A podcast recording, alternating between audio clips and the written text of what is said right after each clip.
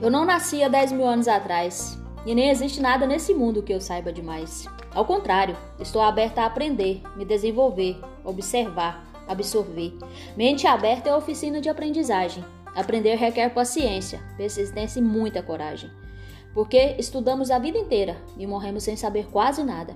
Importante é que encontramos pelo caminho bons companheiros de jornada. Não estou aqui para ser exemplo para ninguém, não sou psicóloga nem terapeuta e nada do gênero. Sou somente uma pessoa que decidiu falar para enfim poder se ouvir. Ainda estou aqui caminhando nesse trem que se chama vida, até porque não sei onde será a minha parada e nem me lembro da partida.